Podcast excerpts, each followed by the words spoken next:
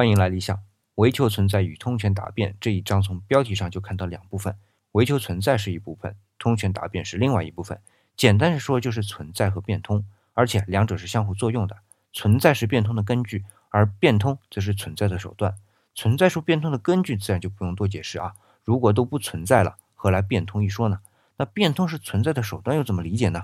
比如说人吧，当每次存在，也就是生存遇到威胁时，就会改变。从基因上啊。当类人猿依靠四肢行走，从营养的纳入，也就是进食和体力的支出再也达不到平衡时，也就是这个种族的基因再也无法继续向下遗传时，个别的个体的基因就发生了突变，使它的后代啊能够直立行走，从而节省了百分之七十五的摄入量。这就是因为对存在的迫切要求而被迫的变通。这还不止在像人这样的活物上啊，分子的进化、原子的进化，一直递推到宇宙的初始，这场为存在而变通的大戏啊。从未改变过。